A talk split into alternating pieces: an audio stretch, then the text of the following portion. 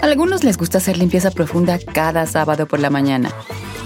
Yo prefiero hacer un poquito cada día y mantener las cosas frescas con Lysol. El limpiador multiusos de Lysol limpia y elimina el 99.9% de virus y bacterias. Y puedes usarlo en superficies duras no porosas de la cocina, baño y otras áreas de tu casa. No solo limpies, limpia con Lysol.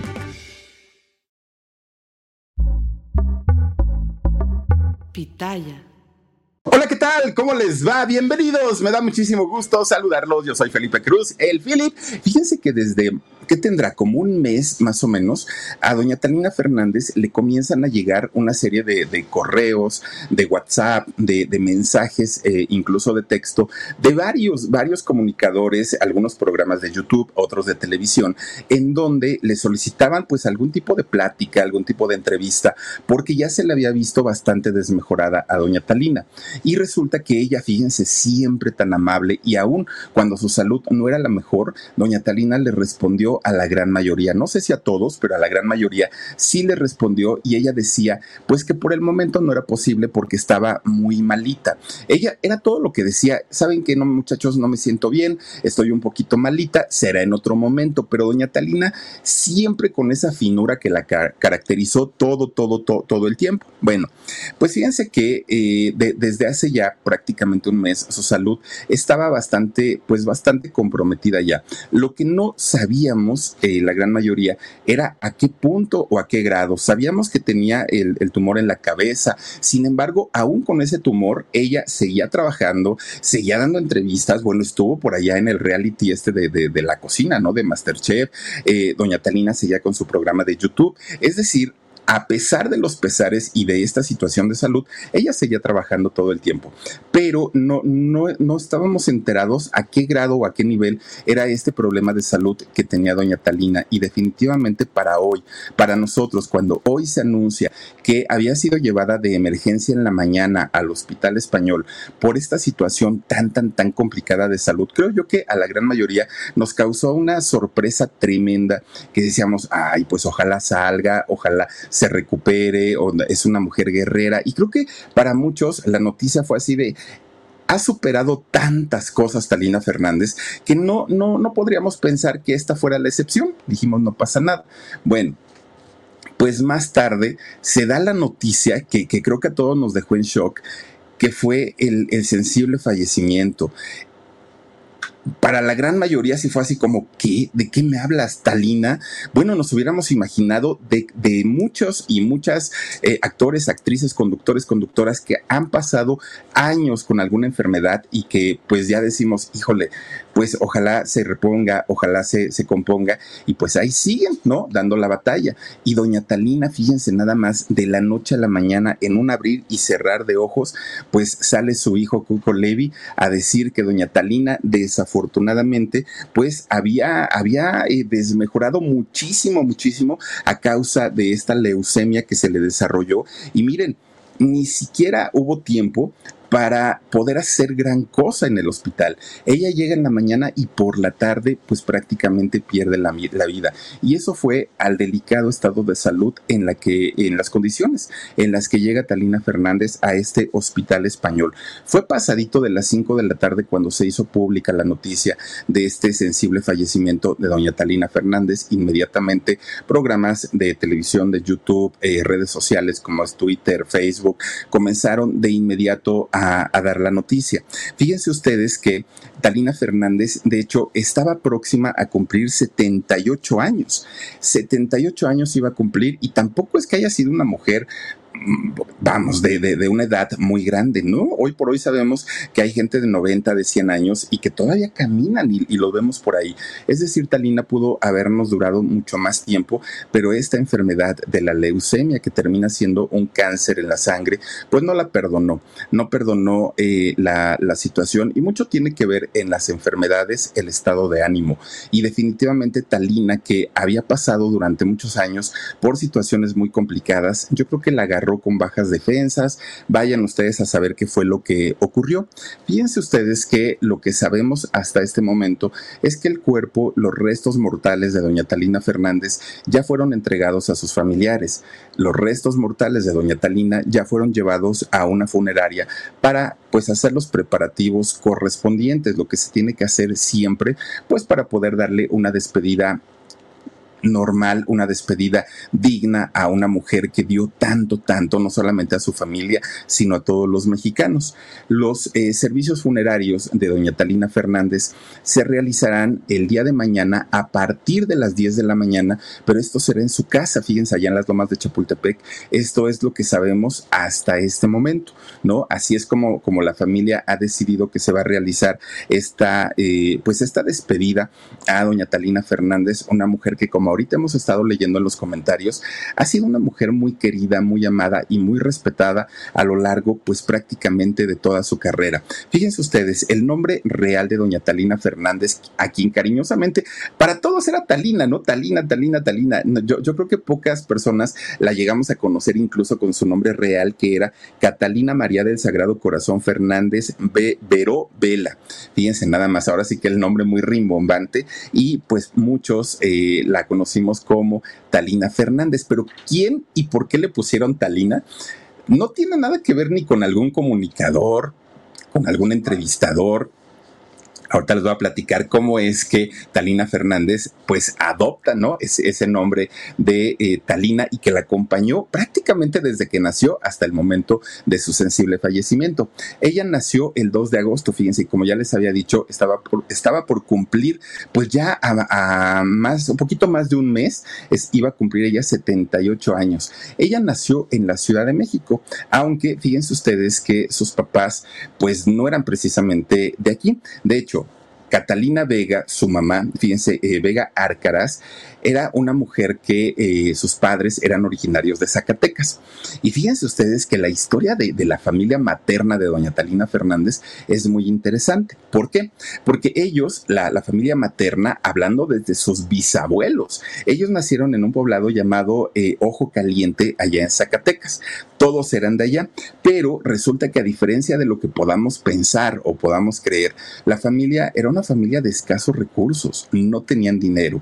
Eh, de, por sí el estado de Zacatecas, que sabemos pues que es un estado que padece mucho de sequía, no llueve constantemente, la gente que vive ahí vive del campo y al no haber lluvias, pues generalmente pasan por, por penumbras muy, muy, muy complicadas. Bueno, pues resulta que la abuelita de, bueno, la bisabuela, digamos, de Talina Fernández, es decir, la mamá de su mamá, resulta que era una mujer, doña Eulalia se llamaba ella, era una mujer bellísima, pero miren, era rubia, ¿no? Con, una cabellera rubia, ojos claros, pero un cuerpo, la señora, ¿saben cómo yo me la imagino? Como Rebeca de Alba, un, estilo así, porque Rebeca de Alba también es zacatecana, ¿no? Un, un rollo así rubia, preciosa ella, alta, muy, muy, muy bonita. La señora, doña Eulalia, tenía que sacar a todos sus hijos adelante y miren que pues eran familias grandes, las familias de aquellos años. Y se veía tan complicada económicamente que decía, ah, no, yo no me voy a quedar pues nada más esperando pues a ver a que llegue el marido, me dé el gasto y que no me alcance ni para media semana. ¿Saben qué hacía doña Eulalia? Miren, agarró, y en esos años se usaban las carretas, olvídense ustedes de los automóviles, y no, no, no, se usaban las carretas. Pues resulta que doña Eulalia agarra eh, la, carreta de la casa y le pone como una, una cubierta, hagan de cuenta como un camper a una camioneta, ¿no? Le pone una cubierta, baja todo lo que había arriba de la carreta, todos los cachivaches y deja muy bonito, arreglado este camper como tipo, pues como tipo habitación, hagan de cuenta, muy cómodo todo. Entonces, compra un catre, que eh, los catres, por lo menos aquí en México los conocemos, que son estas como camitas individuales portátiles que se doblan y eh, los anda uno jalando para todos lados, solo le pone uno encima una colchoneta y se hace una pequeña cama, ¿no? Entonces agarra eh, doña Eulalia, compra un catre y lo sube a, esa carreta que ya tenía como su casita, como su camper. Miren, esos son los catres. Gracias, este Omarcito. Pues, ¿qué creen? Cuando se armaban las fiestas de, allá de, este, no, no eran Zacatecas, las fiestas de Aguascalientes, ¿no? Que si la de San Marcos y todas estas fiestas que se hacían, doña Eulalia la abuela de la mamá de Talina, es decir, la bisabuela de Talina, agarraba doña Eulalia, se ponía sus mejores trapos que tenía, su mejor ropita muy sexy, ella se peinaba, se arreglaba y ¿qué creen? Fíjense lo, lo, que es la necesidad y las ganas de sacar adelante a una familia. Era la pura necesidad. Resulta que doña Eulalia le colocaba un foco a, a esta eh, carreta y de esta manera, ¿qué creen? Pues ahí tienen que ofrecía servicios a los señores, a los hombres. Hoy conocido pues como el, el, oficio de la prostitución. En aquellos años pues conocido como el oficio, el oficio más antiguo del mundo a eso se dedicaba y miren, atendía a los señores en esta carreta donde había puesto su catre y que había arreglado muy bonito. No crean ustedes que hay en un mugrero, no, no, no, no, no, ella lo arreglaba bien bonito. Terminaban las fiestas y entonces agarraba su carreta, su caballo y se regresaba otra vez para Zacatecas, pero ya iba, pues miren, con su buen dinerito en la bolsa y llegaba, uh, ya con eso le alcanzaba para comprar mandado y despensa para todo el año hasta que llegaran las nuevas fiestas, ¿sí? Lo que son, ahora sí que la, las ganas, la necesidad y la inteligencia, el colmillo de una mujer para poder generar sus propios ingresos. Obviamente, cuando sus hijos de, esta mujer comienzan a crecer, eran la burla del pueblo, ¿no? Porque pues decían, ay, sí, tu mamá, la que no sé qué, toma, y empezaban de burlones. Bueno, pues como sea, ella pudo mantener a los hijos que tuvo. Entre, eh, entre ellos, pues imagínense a todo, todo, todos quienes iban a ser parientes muy cercanos de Talina Fernández. Bueno, pues resulta que de repente un día uno de sus hijos se cansó de eh, pues tantas burlas, ¿no? Que le hacían a, a la mamá por el oficio al que se dedicaba. Entonces el hijo, ya teniendo cierta edad, agarra toda la familia y se van justamente para allá, para, para Estados Unidos, en donde querían iniciar una nueva vida. Resulta que allá el, el hijo, digamos, hermano, ¿no? De, de, la mamá de Talina, pues resulta que conoce a un hombre, conoce a un hombre que era alemán y este alemán pues tenía como, como esa sensibilidad de querer ayudar a la gente. Fíjense que le, le dice a este muchacho, oye, eres mexicano y no quieres aprender a hablar alemán? Y este muchacho dijo, pues sí, y le comienza a dar clases de alemán a él.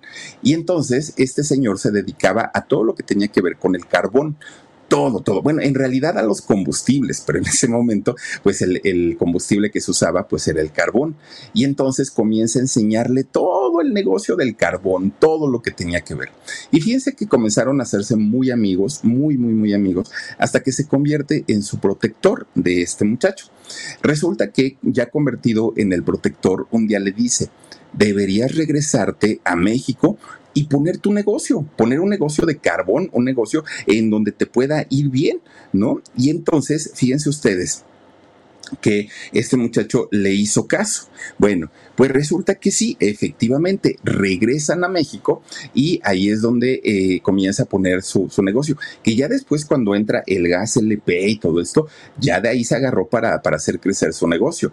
La familia pasa de ser una familia que carecía de recursos al 100%, ahora en una familia de empresarios, ahora en una familia que tenían su dinerito para poder mantenerse y mantener a toda la familia.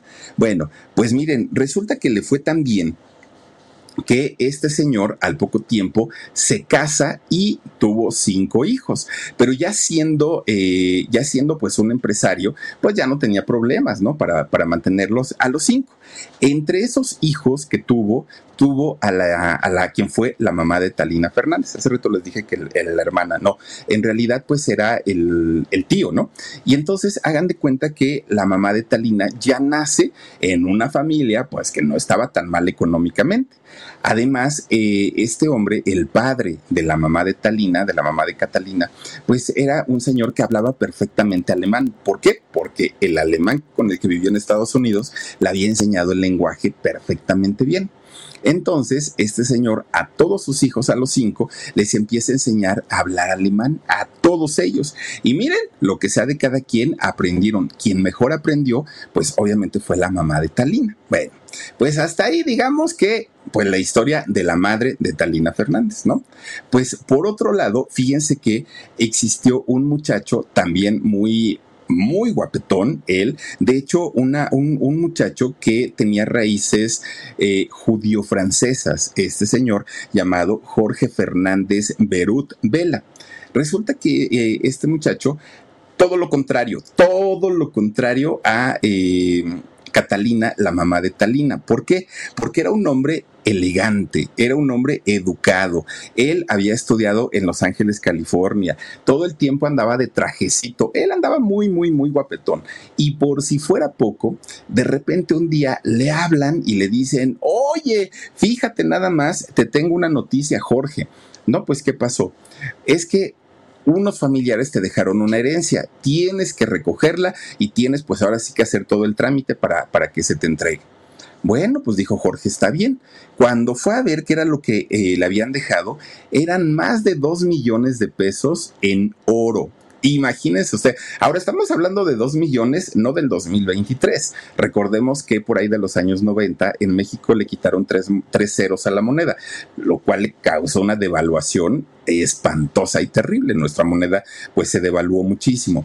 Pero estamos hablando de estos 2 millones de los de antes, cuando en verdad valían. Miren, pues obviamente Jorge era un muchacho al que no le faltaba nada en la vida, nada. Pero también se sabía pues que no era precisamente muy bueno para los negocios. Esos dos millones de, de, pesos que recibió como herencia en oro, pues no los movió, no los invirtió, no puso negocios, nada. O sea, él simplemente vivió la vida, pues ahora sí que muy bien, nada le faltaba, estaba todo muy, muy, muy tranquilito. Bueno, pues resulta que eh, estos dos muchachos, tanto Jorge como Catalina, se encuentran un buen día y comienzan a tener un romance. Bueno, pues todo, todo, todo, todo marchaba de maravilla, ¿no? Pues el, muchacho rico, el muchacho guapo, con la muchacha guapa, pero pobre. Bueno, en fin, no, pues ya, ya, ya estaban ahí. Bueno, eh, Catalina ya no era tan pobre porque ya tenía su, su, empresa de carbón y de gas para aquel momento. Pero resulta que pues que empiezan con el romance y terminan casados. Fíjense ustedes que ya casados se embaraza ella, se embaraza Catalina. Y comienzan pues a decir, a ver, si es niño, ¿cómo le vamos a poner? No, pues que si es niño que se llame Jorge, como el papá. Y si es niña, y entonces Catalina decía, pues que se llame Bárbara. A mí siempre me ha gustado ese nombre, decía la mamá, ¿no? Bueno, la, la, señora embarazada. Decía, yo quiero que mi hija se llame Bárbara si es niña, si Dios nos da la bendición, que sea mujercita, pues que sea Bárbara. Y ya habían acordado, ¿eh? Jorge si era niño, Bárbara si era niña. Pero de repente la abuelita paterna la abuelita paterna de Talina Fernández, se entera que si era niña le iban a poner Bárbara. Y entonces dijo, ah, no, le tienen que poner como yo, se tiene que llamar como su abuela quién sabe cómo se llamaba la abuelita, ¿eh? pero pues ha de haber sido un nombre de aquellos años, ¿no? Y entonces doña, doña Catalina dijo, nombre, no, no, no, no, no, yo a mi hija le quiero poner Bárbara y Bárbara se va a llamar. Se hicieron una de pleito por el nombre de, de la chamaca, ¿no? Que todavía ni sabían si iba a ser niña o iba a ser niño. Pues resulta que llega el día del parto y ¿qué creen? Pues efectivamente, nace una niña. Y la abuelita, pues que se llame como yo. Y la mamá, no, se va a llamar Bárbara. Y peleando y peleando y peleando, hasta que dijo, pues ni tú ni yo, que se llame como yo, dijo la mamá. Y entonces le ponen por nombre Catalina. Así le pusieron, pues ya, ¿no? Pues dijeron, pues ahora sí que ya ni modo.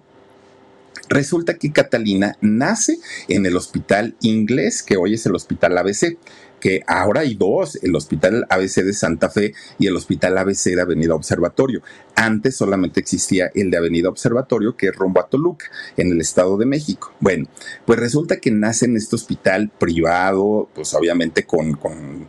No, no toda la gente se puede atender ahí, ¿no? En el hospital inglés. Resulta que ella nace. Por cierto, dicen que en ese hospital inglés también nació el hijo de Adela Noriega y Carlos Salinas de Gortari, y que fue en este hospital en donde doña Cecilia Ochelli de Salinas le da la tremenda cachetiza a, eh, a Adela Noriega. Eso es lo que se dijo, ¿no? Bueno, pues resulta que Catalina o Talina, chiquitita, ¿no? Pues imagínense de uno o dos días de, haber nacido ahí en el hospital, pues fue visitada por varios familiares, varios que querían conocer a la niña, que muy bonita, que todo el rollo.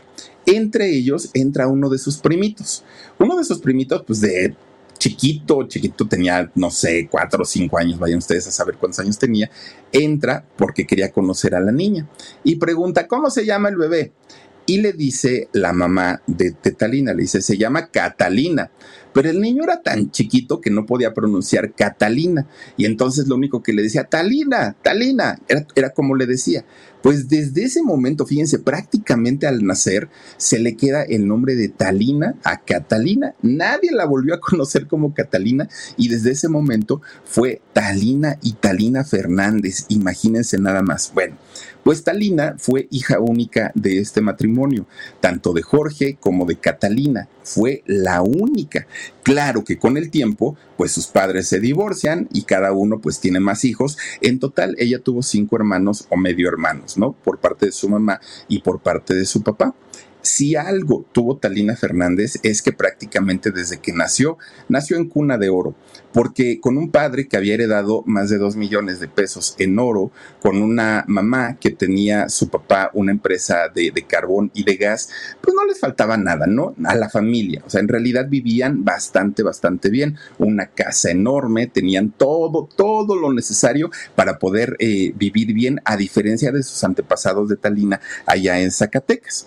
Bueno, pues resulta que, fíjense que dentro de todo lo que eh, vivía ella siendo niña, pues era lo mejor, ¿no? Se juntaba con las niñas bien, con las niñas más acaudaladas. Su, vida, pues prácticamente fue llena de, cosas muy, muy, muy bonitas. Bueno, pues resulta que cuando entra eh, a la escuela, Talina Fernández, su papá, decide que tenía que entrar al hospital inglés, al, perdón, al hospital inglés, que tenía que entrar al colegio alemán, Dios mío, tenía que entrar al colegio alemán porque pues era uno de los colegios más prestigiados de aquella época, sigue siendo uno de los más prestigiados y también se sabía que era pues donde se formaban las grandes y los grandes, las grandes personalidades de México.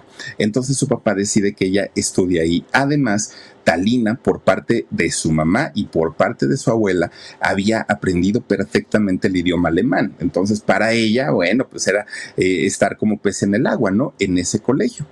Pasa el tiempo y fíjense que prácticamente para, para la adolescencia de Talina Fernández, sus padres deciden que se fuera a un internado, a un internado en Illinois, allá en Estados Unidos.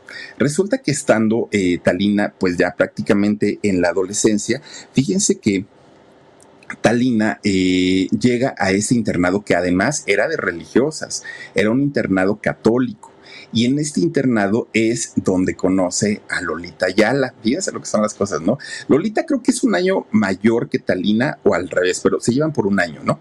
Entonces resulta que Talina y Lolita se conocen allá, siendo las dos por ahí de 14, 13, 14, 15 años, por ahí más o menos tenían cuando este, se conocen ellas allá.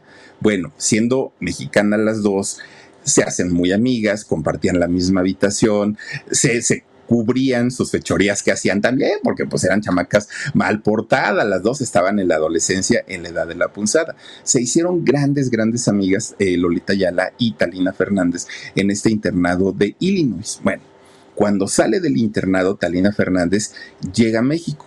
Pero cuando llega a México de nuevo, pues se, encuentra con la sorpresa de que sus padres pues ya se habían divorciado, fíjense nada más. Don Jorge y doña Catalina, pues ya ni siquiera eh, vivían juntos.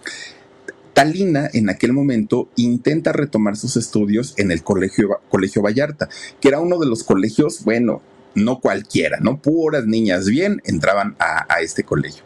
Pues resulta que Talina dijo, pues no creo que me digan que no. Total, vengo de buena familia, pues mis padres tienen posibilidad de pagar la, la mensualidad. ¿Cuál es el problema? pues que me la van rechazando y le dicen no. ¿Pero por qué? dijo Talina. Pues, pues hasta donde yo entiendo, cumplo con todos los requisitos. Y le dijeron, eso es mentira, eso no es cierto. ¿Por qué? Porque resulta que tus padres son divorciados. Y eso es un mal ejemplo para todas tus compañeras. ¿Cómo se te ocurre que nosotros vamos a permitir que los hijos de unos divorciados estén estudiando aquí? Y no la aceptaron. Obviamente Talina hace un gran coraje porque dijo, no es posible que por culpa de mis papás ahora no tenga yo la posibilidad de poder estudiar en el colegio que yo quería, que era el Colegio Vallarta. Y en realidad a Talina, ya siendo pues una jovencita, no le, no, no le pegó tanto el hecho del divorcio de los papás, porque ella estaba consciente que si ya no había amor, que si ya no se querían, tenían la, libertad para rehacer sus vidas, decía eh, Talina. Eso era lo de menos, no me importa. El problema en realidad es que cuando su mamá vuelve a tener una, una, pareja, rehace su vida con otro señor, ahí fue donde no le gustó a Talina. Y no le gustó no porque no quisiera que su mamá pues se diera una nueva oportunidad. En realidad, este señor, fíjense que se le, se le presentó a Catalina, a la mamá de Talina, se le presenta pues como un caballero, como un señorón, como alguien muy respetable, pues ya saben, ¿no? Dando siempre su mejor cara.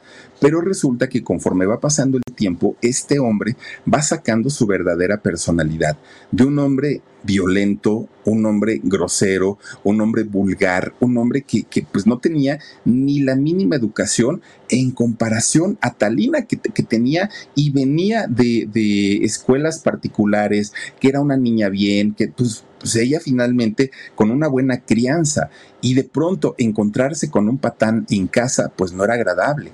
Resulta que este tipo no paró solamente en los golpes porque la violentaba a Talina siendo jovencita, no paró solamente en los golpes. En una ocasión se fue más allá y abusó de Talina siendo muy jovencita. Y siempre amenazada con el rollo de, y si dices algo, para ese momento su mamá ya tenía dos niñas más.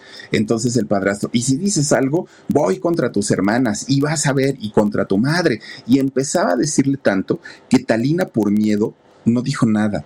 Ella se quedó callada, fíjense nada más. Talina toma una decisión. Ella estaba muy jovencita, pero toma una decisión. Dijo, yo no puedo seguir viviendo en esta casa, porque este hombre me va a volver a tocar, me va a volver a hacer cosas. Y dijo ella, yo no sé de qué manera voy a responder si, si lo vuelvo a intentar. Y dijo ella, tengo varias posibilidades, una de dos, o sigo el ejemplo de mi bisabuela y salgo a las calles y me prostituyo para poder salir adelante en la vida, o me caso o me quito la vida. No hay de otra. O sea, ya, ya, ya, ya, esto está bastante, bastante mal y, yo no voy a aguantar tanto. Bueno, pues resulta que Talina, que era una mujer alta, delgada, acuerpada y con un rostro de muñeca, ¿no? Muy, muy, muy bonita. Pues decide casarse. Y fíjense que se casa con un señor llamado Gerardo Levi. Fíjense ustedes que eh, pues ellos se, se, conocen y de hecho pues Talina sí se enamora independientemente al hecho de, de, querer salir de su casa y verlo como una oportunidad para estar fuera de, de su casa, ella finalmente pues dijo sí, este señor de, ascendencia judío-francesa, fíjense que eh, pues se convierte en el primer esposo de Talina Fernández y de hecho con él, con Gerardo Levi, tiene a sus tres hijos, a Patricio o llamado también este eh, Pato, ¿no? Patricio, a Coco Levi y a Mariana Levi tiene a sus tres hijos eh, esta mujer. Bueno, pues resulta que mientras ella estaba pues entre casada, ya con sus hijos y todo, ella toma la decisión que iba a estudiar enfermería. Talina no lo necesitaba, ¿eh? Talina tenía la vida resuelta, sus hijos no vivían mal, pero, pero ella decía, y si en algún momento se me acaba el dinero que tengo, quiero tener un respaldo y poder darle a mis hijos lo que yo pueda. Comienza a estudiar eh, enfermería en el Instituto Nacional de Cardiología. Fíjense ustedes que mientras estaba pues ella estudiando ahí en cardiología para convertirse en enfermera, es el momento en el que su matrimonio pues llega a su fin Estuvo con Gerardo Levi nueve años casada. En esos nueve años nacieron sus hijos. Pero resulta que llegó el momento en el que la relación pues ya no estaba bien. Además, a pesar de que sí se enamoró, pues su, su matrimonio no era precisamente el matrimonio que, que, hubiera surgido por el amor, era por una necesidad de querer salir de su casa. Bueno, pues resulta que eran inicios de los años 70 cuando eh, Talina pues vive toda esta situación. Resulta que para aquel momento, fíjense que había mucha gente que le decían, oye Talina, pues eres muy bonita, eres muy guapa, ¿por qué no te dedicas a ser artista? Ay, no, no, no, ya estoy muy grande para eso. Pues imagínense, Talina siendo mamá, pues ya teniendo esos tres hijos, dijo, ay, no, eso es para las jovencitas. No, Talina, es que estás bien guapa, estás muy bonita. Deberías de aprender algo de, modelaje de la televisión, porque pues en televisión te debes ver guapísima. Y fíjense ustedes que Talina, pues tanto le decían que dijo, pues así como que mal, mal, mal la cosa, no está Total, un día va Talina a una agencia de publicidad para ver si le podían dar una oportunidad en el modelaje o a ver en qué, en qué le, le daban el chance. Pues resulta que en esta agencia se encontraba nada más ni nada menos que el papá de Topollillo, fíjense ustedes, don Raúl Astor, este argentino conductor, actor, cantante, quién sabe qué tantas cosas fue don, don, don Raúl Astor, y resulta que ahí estaba él cuando llega Talina a, pedir una oportunidad, por lo menos a pedir informes de cómo podía entrar a este mundo, ¿no? De, lo artístico. Resulta que don Raúl Astor se le acerca y le dice, chamaca, oye, estás guapísima, pues ¿en qué programa de televisión sales? Y Talina le dijo, no, señor, yo, perdón, pero pues todavía no, no, no salgo en ningún lado. De hecho, vengo aquí para ver pues si me dan chance de poder hacer eh, pues mis inicios, ¿no? En este mundo. Fíjense que Raúl Astor, en cuanto comienza entre entrevistarla y a platicar con ella, ella le dice que hablaba cuatro idiomas. Y Raúl Astor le dice, a ver, ¿y sabes alemán? Pues era lo que mejor hablaba Talina. Y que le empieza a hablar Gotech y no sé qué tanto le decía Talina. Y fíjense que don Raúl Astor se quedó sorprendido. A ver, habla en inglés. No, hombre, good morning, pollito chicken, gallina, ¿quién, ¿quién sabe qué tanto le estaba diciendo doña Talina? Y don Raúl Astor, encantado de la vida por esa fluidez que tenía para comunicar. Bueno, Raúl Astor le dijo, fíjate que estoy haciendo un proyecto, un programa que se va a llamar La Cosquilla. Este, este proyecto lo vamos a sacar en Telesistema Mexicano. Y entonces, pues necesito saber si tú, chamaca, pues quieres entrar a trabajar conmigo. Yo te invito a que formes parte de este elenco. Bueno, Talina Fernández dijo, de verdad, claro que ella sabía quién era Raúl Astor porque tenía una fama tremenda en México en aquellos años. Talina acepta y ese fue su debut en la televisión mexicana. Todavía era competencia Canal 8 de Telesistema Mexicano, eran como pues, Televisión Azteca y, Televisa, ¿no? Entonces, eh, tenían, eran competencia, pero finalmente don Raúl Astor es el momento en el que la pues prácticamente le da su patadita de la suerte a Talina Fernández, quien al estar en cámaras nunca se achicó, nunca llegó a decir, ay, mejor no salgo porque me da miedo. No, hombre, doña Talina, miren, con una entereza, dijo, ay, a mí pónganme donde sea y yo salgo, ¿no? Lo hizo también que al poco tiempo, fíjense que el gallo Calderón, ¿se acuerdan ustedes de, de, don, de don Gallo Calderón? Fíjense que la ve en el programa de Raúl Astor y la llama y le dice, oye, chamaca, ven para acá. Fíjate que estoy haciendo un programa con mujeres conductoras algo como lo que hizo Magda Rodríguez años después en Consejo de Mujer, un programa de mujeres para mujeres, en donde se hablen de temas exclusivamente para, ahí están, miren, el gallo Calderón. Bueno, este programa lo hizo en su primer, digamos, con, su primer elenco, Verónica Castro, nada más imagínense, Anel Noreña, eh, Nubia Martí y obviamente, pues, doña Talina Fernández. El programa se llamó Mujeres, Mujeres y algo más. Resulta que Talina, pues poco a poquito iba adquiriendo una importancia tremenda, tremenda en la televisión. Y si algo llamaba la atención de Talina era esa fluidez, esa sonrisa natural que no era impostada, que no era posada, era, era una, una sonrisa como era ella, ¿no? Finalmente, y eso hizo que el público inmediatamente pusiera la vista en Talina Fernández. Sí, una Verónica Castro preciosa, a más no poder, y las de las otras dos chicas, pues de igual manera. Anel, muy bonita también en aquellos años. Pero Talina tenía algo, algo que nadie podía describir siquiera qué era. Posteriormente, fíjense que Talina se va para el Canal 8, cuando eh, pues era, ya les digo, una televisión independiente, ¿no? Y ahí en el Canal 8 comienza Talina Fernández a hacer programas deportivos. Era la Inés Sainz, ¿no? este, del de, Canal 8. Ella muy guapa comenzaba a, este, a informar sobre todos los eventos deportivos, resultados, tablas y todo eso que hacen ellas. Y lo hacía tan, tan, tan bien que inmediatamente pues las televisoras comenzaron a peleársela, ¿no? Porque de ahí comienza a hacer programas de variedades, comienza a hacer noticieros. Bueno, Talina estaba en los cuernos de la luna y algo, que tenía Talina Fernández es que sin importar el tipo de programa que se hiciera, Talina Fernández lo hacía muy bien. Talina Fernández podía hacer deportes, podía hacer entrevistas, podía hacer lo que quisiera. Bueno, muchos años después no la vimos conduciendo hasta, los, hasta en las mejores familias. Imagínense ustedes el tipo de programas que, que llegó a conducir. Ella hacía de todo y lo hacía muy, muy, muy bien. Bueno, de repente un día le habla nada más ni nada menos que el Tigre Azcárraga, cuando Telesistema Mexicano y el Canal 8 televisión independiente, estaban en las negociaciones para fusionarse y crear una sola empresa, ¿no? Que años después conocimos como Televisa. Bueno, pues resulta que la llama el Tigre Azcárraga y le dice, oye, te he visto conducir deportes, noticias, eventos, te he visto conducir de todo y creo que eres una mujer tan talentosa que te voy a encargar un proyecto. Y le empieza a platicar Emilio Azcárraga de qué trataba este proyecto. El proyecto se llamó Caras y Gestos. Fíjense nada más, este programa que bueno, se convierte en un clásico de la televisión. Tremendo, tremendo, tremendo. Talina Fernández tenía todos los recursos para convertirse en lo que se convirtió posteriormente en una gran comunicadora.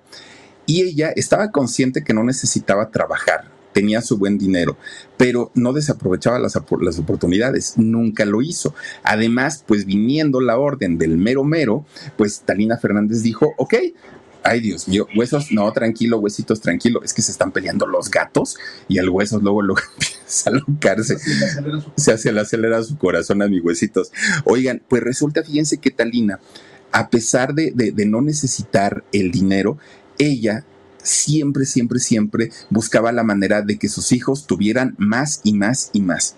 Eran los años 70 y Talina Fernández ya era, ¿no? Ya era Talina Fernández, ya tenía la importancia, ya era reconocida como conductora. A ella ya le iba bastante, bastante bien, aunque también en esta década de los 70 fue muy triste para ella. ¿Por qué? Porque resulta que es la década en la que fallecen sus, sus abuelos maternos, sus eh, abuelos paternos también, que por cierto, cuando los abuelitos mueren, fíjense que heredan a Talina Fernández. Talina Fernández recibe una herencia de, ellos que Talina, a diferencia de su papá, ella sí supo invertir, ella se hizo de su casa, traía un carrazo aparte de todo y vivía bastante, bastante bien. Bueno, pues como ya estaba divorciada, tenía buen trabajo, tenía su buen dinerito, ella dijo, ¿y por qué no me doy una otra oportunidad en el amor? Fíjense ustedes que ella se casa con Alberto Velasco. Alberto Velasco era un niño bien y de Polanco, ¿eh? era, era un muchacho que además había sido amigo desde la infancia de Talina Fernández. Se conocían prácticamente desde niños y pues obviamente ya de ahí pues se siguieron hablando durante muchos años. Eran grandes amigos, pero posteriormente este señor Alberto Velasco pues eh, hizo su vida, eh, Talina también, tuvo a sus hijos y de repente se reencuentran por ahí de mediados de los años 70. Entonces, pues dijeron ellos, bueno, tal vez dejamos ir nuestra oportunidad en aquel momento, pero ahora podemos hacerlo y ahora podemos casarnos y bueno, ellos empiezan a soñar, ¿no? En que iban eh, a ser una, una, nueva pareja y así lo hicieron. Fíjense ustedes que este eh, muchacho Alberto eh, Velasco y Talina se casaron un, señor aparte muy, muy, muy elegante. En realidad, fíjense ustedes que no duraron tantos años. En realidad, pues eh, estuvieron casados solamente cinco años. Fue muy poquito, ¿no? Pero pues finalmente ellos vivieron la, experiencia. Pero Talina, pues no se iba a quedar así como que, bueno, pues ya este, me quedaré sola y Ah, hombre, Talina estaba joven, estaba guapa, eh, talentosa, exitosa, tenía su dinero, pues ¿qué le podía este, faltar? Entonces ella dijo, pues el tercero, ¿no? Venga, el, el, como dicen, la tercera es la vencida. Y se volvió a casar con Alejandro Carrillo Castro. Fíjense que eh, este señor Alejandro Carrillo, eh, un abogado eh, salido o titulado en la UNAM, en la Universidad Nacional Autónoma de México. De ahí salió el abogado, también era diplomático, él tenía muchas, mucho que ver también con la cuestión política del país. Un hombre que, eh, además de todo, pues dicen que la quiso muchísimo. Talina Fernández y él, Alejandro Carrillo, se casaron en 1981. Bueno, pues Talina estaba feliz de la vida con su matrimonio, por, por, otra parte sus hijos pues estaban también muy, muy felices y muy a gusto de ver a su mamá eh, pues eh, trabajando y aparte pues realizada en el amor.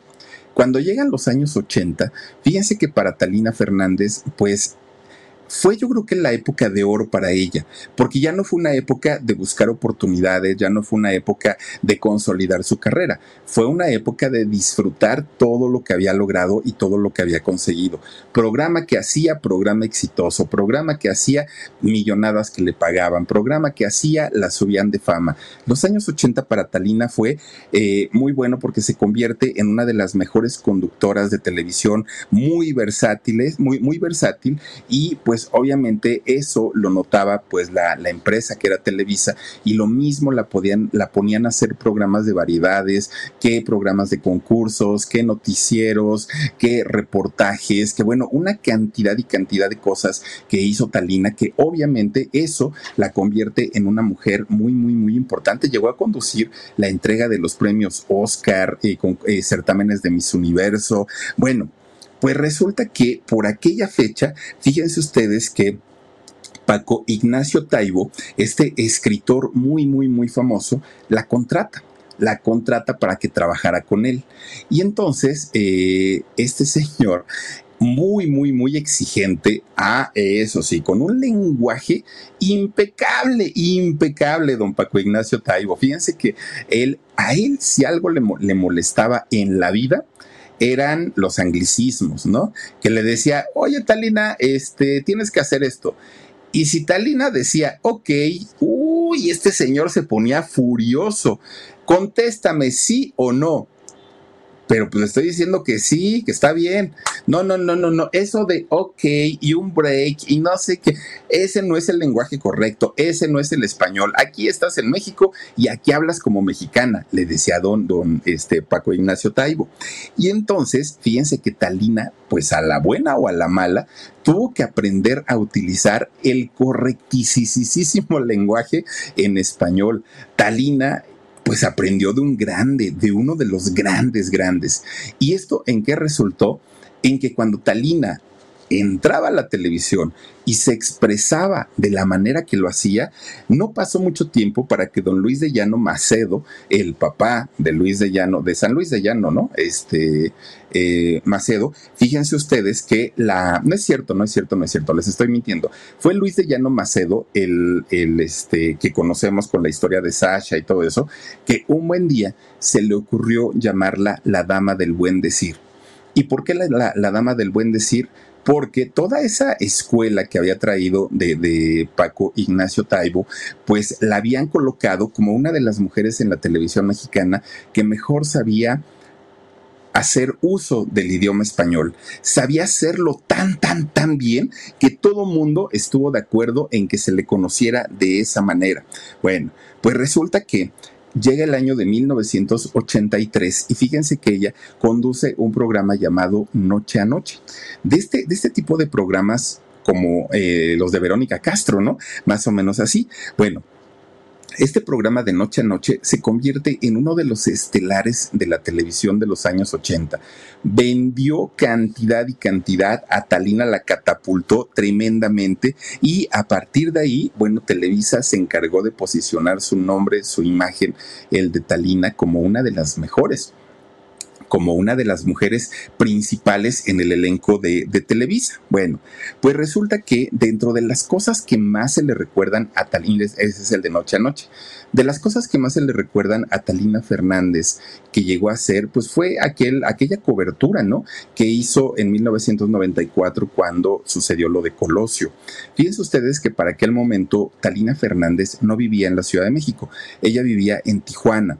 Entonces, cuando eh, pues los partidos políticos comienzan con sus campañas eh, a, la presidencia de sus candidatos, pues resulta que eh, comienzan ellos a aliarse, ¿no? Con diferentes periodistas, reporteros y sobre todo que tienen una credibilidad tremenda.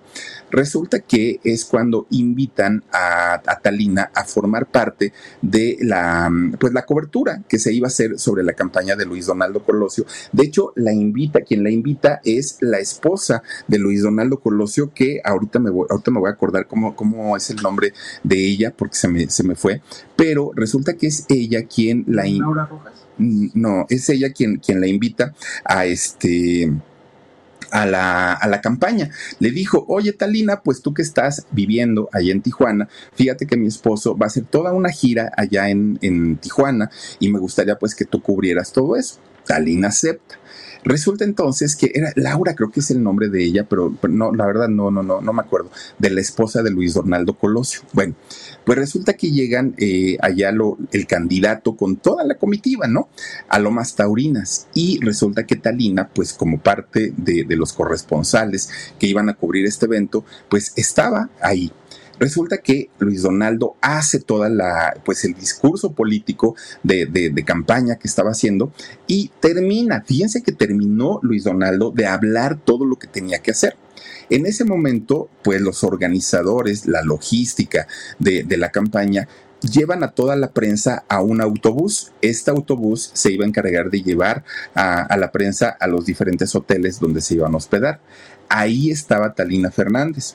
Resulta que justo cuando ya iban subiendo toda la prensa al, autobús que los iba a llevar de regreso, es el momento que se escucha en los altavoces la canción de la culebra de la banda Machos todo el mundo dijo, pues ya empieza la celebración, ahorita ya empiezan con los abrazos, los aplausos, la comida si es que van a dar, todo esto, ¿no? Pero la prensa no, no dio mayor importancia.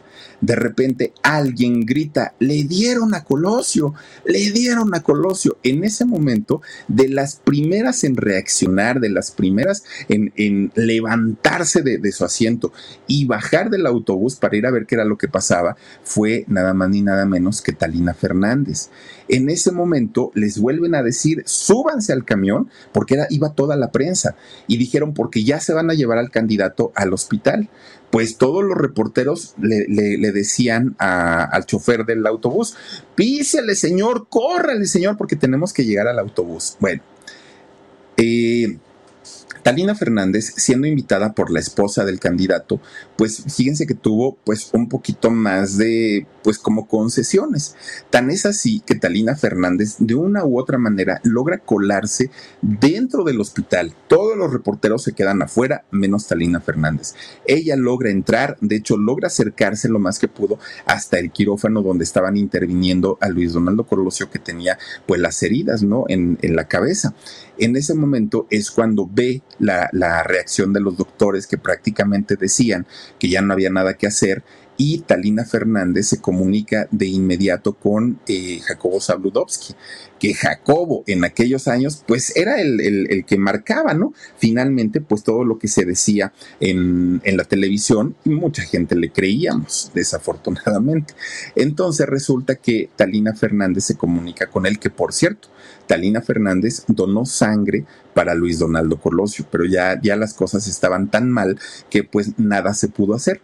Resulta que eh, Talina hace esta cobertura e informa a Jacobo Zabludovsky que desafortunadamente eh, el candidato Luis Donaldo Colosio, candidato al PRI para la presidencia de México, había pues muerto en este atentado tan terrible.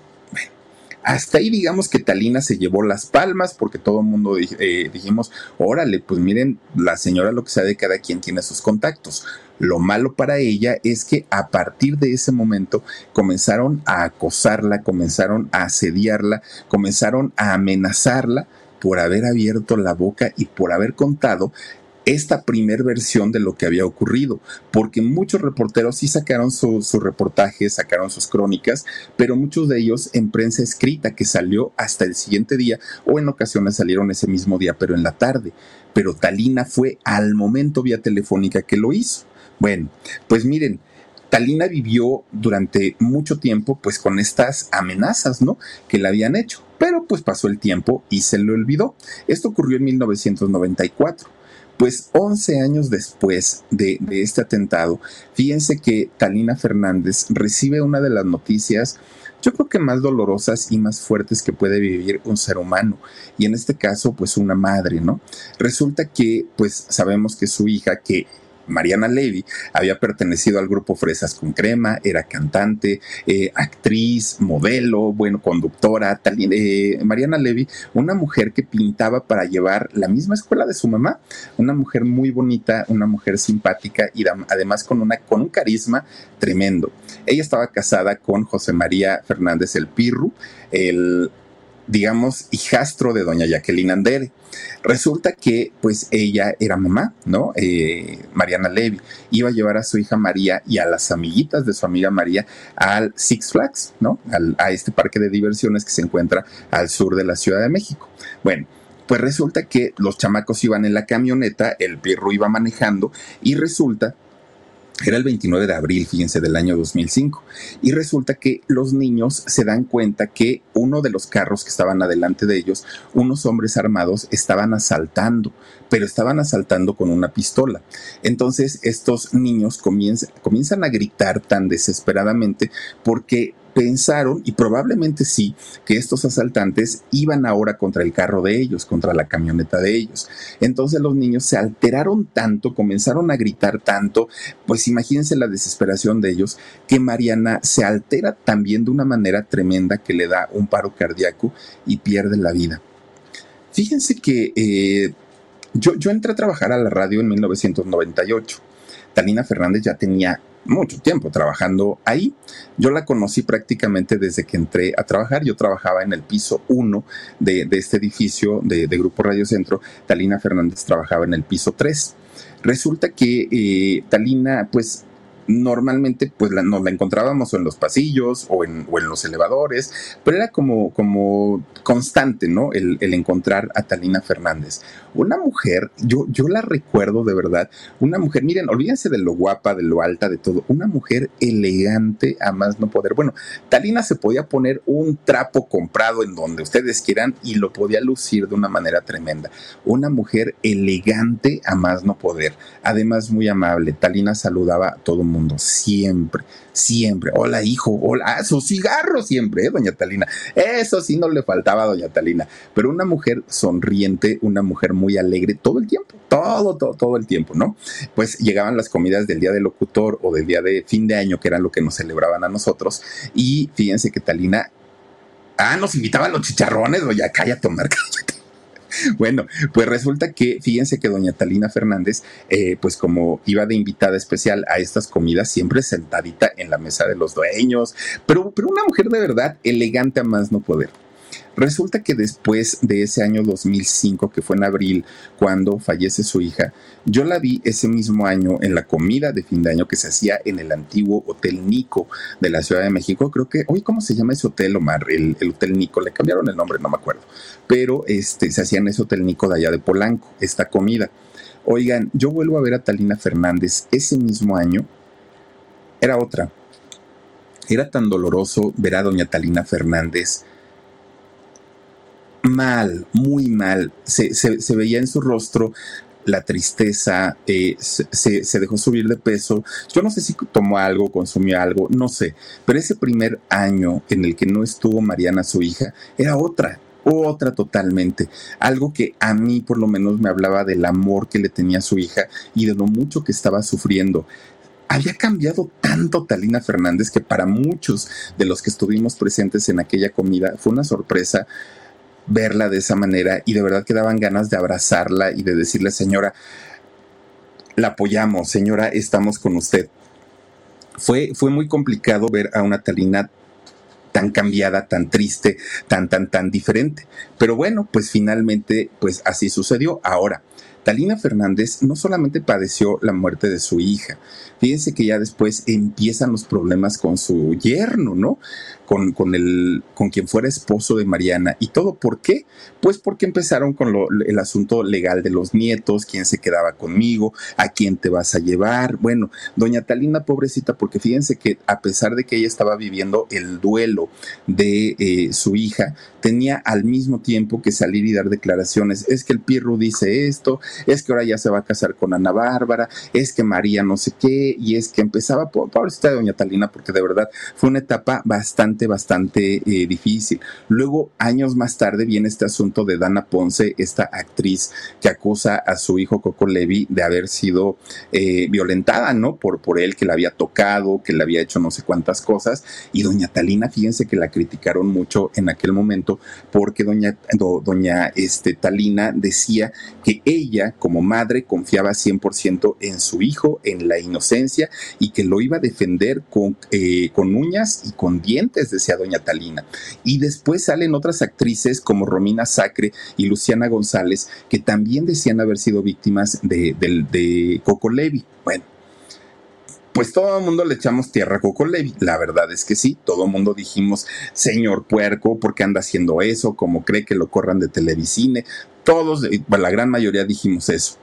Lo que no lo que no nos esperábamos o con lo que no contábamos es que al ratito Dana Ponce pues se retracta y dice que ya mejor le daba el perdón y que la prensa pues éramos unos metiches porque pues no nada más opinábamos sin saber. Imagínense nada más. Bueno, pues finalmente pues fue una decisión que tomó esta muchacha, ¿no? Esta señorita de decir retiro la, la denuncia contra, contra Coco Levi. Bueno.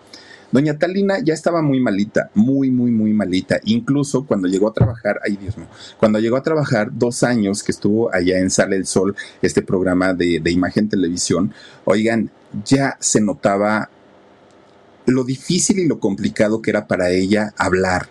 No era tan sencillo, hablaba con muchísimo trabajo y coordinaba difícilmente, pero ella seguía trabajando y, yo siempre me preguntaba, bueno señora, no necesita trabajar, ¿por qué sigue trabajando? Pero era su terapia, ¿saben? Era la manera en la que ella se sentía útil eh, a la vida. Bueno, después la invitan a este asunto de Masterchef y ahí estuvo doña Talina Fernández participando, ¿no? Recordemos pues que, no, no, yo no lo vi, la verdad, no supe ni en qué lugar quedó, pero pues estuvo eh, trabajando ya estando también muy, muy, muy malita. Seguía con su programa de, YouTube que tenía, ¿se acuerdan ustedes? Y después hizo un proyecto también con su hijo Pato, por ahí eh, también llegó a trabajar con, con él. Una mujer que de verdad daba la vida por sus hijos y además trabajadora a más no poder. Tuvo también sus cuestiones ahí medias extrañas, como en una ocasión que decía que se había ido a la guerra y que estaba allá en la guerra y que era corresponsal y resulta que ni estaba ahí, doña Talina, nos engañaron junto con Televisa. Pero la mayoría de los trabajos que hizo ella, la verdad es que trabajos muy buenos, trabajos destacados y con los cuales seguramente la vamos a seguir recordando durante mucho tiempo a doña Talina Fernández, quien pues a, mucho trabajo, a mucho esfuerzo y a mucho sacrificio, llegó a convertirse en la dama del buen decir. Algunas otras personas decían que era la dama del buen vestir porque también vestía de una manera muy, muy, muy elegante doña Talina Fernández. La parodiaron, sí, claro, Alejandra Bogue, la, este, esta chica trans que eh, trabajó durante muchos años en Telehit, sacó un personaje llamado eh, Te Arruina Fernández, ¿no? También eh, fue parodiada doña, doña Talina y miren, esto pues solamente se logra con personajes que tienen mucha fama, mucho éxito y son muy queridos por el público. Hoy estamos despidiendo a doña Talina Fernández, que en paz descanse, pues ha, dejado este plano y en algún momento seguramente la alcanzaremos por allá, en algún momento. Ah, decía doña Talina, fíjense, le dio una entrevista a, a Maite Lascurain de, de las Pandorita y decía doña Talina, uh, yo soy rete amiga de Dios, decía doña Talina, y decía, cuando yo me vaya, cuando yo me muera, voy a llegar al cielito y voy a platicar con Diosito, pero sí le voy a decir, yo no voy a pagar mi cigarrito, ¿eh? yo voy a seguir echándome mi, cigarrito, al fin que aquí no está prohibido. Doña Talina ya pensaba en irse, fíjense nada más. Y dentro de lo, dentro de todo lo triste y dentro de todo lo, lo, lo desafortunado que puede ser esta noticia, yo creo que el reencontrarse con su hija, con Mariana Levy, la debe poner más que feliz a doña Talina Fernández porque fue una, una mujer que amó de una manera tremenda a su hija. Claro que le dolerá dejar a sus otros dos hijos, pero reencontrarse con, con Mariana debe ser algo o ya fue, ¿no? Algo importantísimo y bastante, bastante bueno. Pero pues bueno, descansa en paz, doña Talina Fernández, 78 años de edad. Y pues miren, ahora sí, ella, ella se fue, pero al ratito ahí vamos detrásito. Hasta aquí llegamos con esta historia eh, despidiendo a doña Talina Fernández. Evidentemente no era el tema que íbamos a, tener hoy, pero el tema de, de, que teníamos para hoy se los vamos a presentar mañana.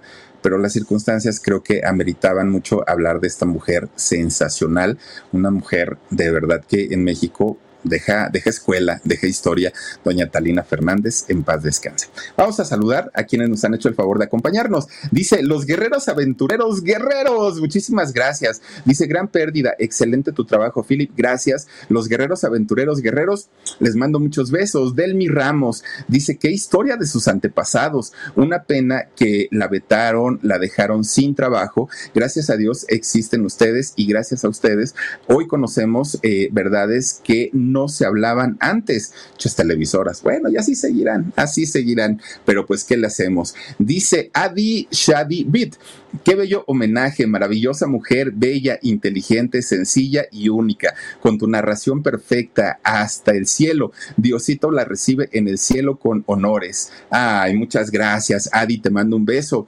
Sara Solís dice, el programa caras y gestos muy buenos. Yo me acuerdo, yo me, oigan, y doña Talina, guapísima, guapísima. Gladys Cavazos dice que en paz descanse la dama del buen decir, que en paz descanse. Tuve la oportunidad de saludarla, de conocerla y un agasajo de mujer, un agasajo de verdad. Marta Lu M dice, después de la muerte de eh, un hijo, claro, debe valorar la vida de sus otros hijos, hagan lo que hagan, que en paz descanse, una mujer excepcional. Sí, fíjate que yo creo que cuando, cuando salió ella a defender a Coco Levi, yo creo que como mamá, pues hizo lo correcto, porque una mamá nunca va a decir, sí, mi hijo es un tal por cual, nunca, nunca, sea el hijo lo que sea, una mamá siempre va a defenderlo con uñas y con dientes. Dice eh, Blan o los Cuaga, ay, Filip, es una triste noticia lo de la señora Talina Fernández, te mando muchas bendiciones, abrazos a huesitos, listo mi like, saluditos, gracias Blan, te mando muchos besos. Kenia Velázquez dice eh, que en paz descanse, buena mujercita eh, que hoy nos deja que hoy nos deja y ojalá se encuentre feliz con su hija. Yo creo que sí, yo creo que sí, Kenia. María Elena dice, mi, dice, hola mi Philip, dice, te encontré en vivo, besos desde Lima, Perú, salúdame, te mando besos, María Elena. Y yo creo que hasta ya conocieron a Doña Talina, pues sí, era una, un figurón de la televisión. Kevin Hernández dice, muy bonito resumen, gracias Philip. Saludos desde Aguascalientes, dice, en paz descanse la dama del buen decir. Kevin, muchas gracias por tu comentario. Josefina Aldaco, me sorprendes, Philip, qué buena tu narración. Saludos. Gracias, Josefina. Te mando un besote enorme, enorme. María de la Luz Soto dice saluditos y bendiciones, Philip. Mi amor, descansa en paz. Doña Talina, con todo, pues sí, Claro, estamos de acuerdo contigo, María de la Luz. Y Erika Obeso dice: Muy buena narrativa, Philip. Mándale un cierro mis ojos para mi niña Valeria. A Valeria le mandamos un cierro mis ojos con todo cariño. Y oigan, las invito y los invito a que nos acompañen también en nuestros podcasts, en nuestras historias de podcast. Ojalá nos puedan eh, escuchar en todos nuestros episodios. Les va a gustar, yo sé que sí. Y además de todo, recuerden que tenemos nuestro canal de Productora 69 y nuestro canal de El Alarido. Muchas gracias por habernos acompañado. Gracias, gracias de verdad. Y pues obviamente todas, todos los aplausos y todo el agradecimiento a esta mujer que deja huella en el espectáculo de México, doña Talina Fernández, que en paz descanse. Soy Felipe Cruz el Philip, nos vemos, adiós, besos.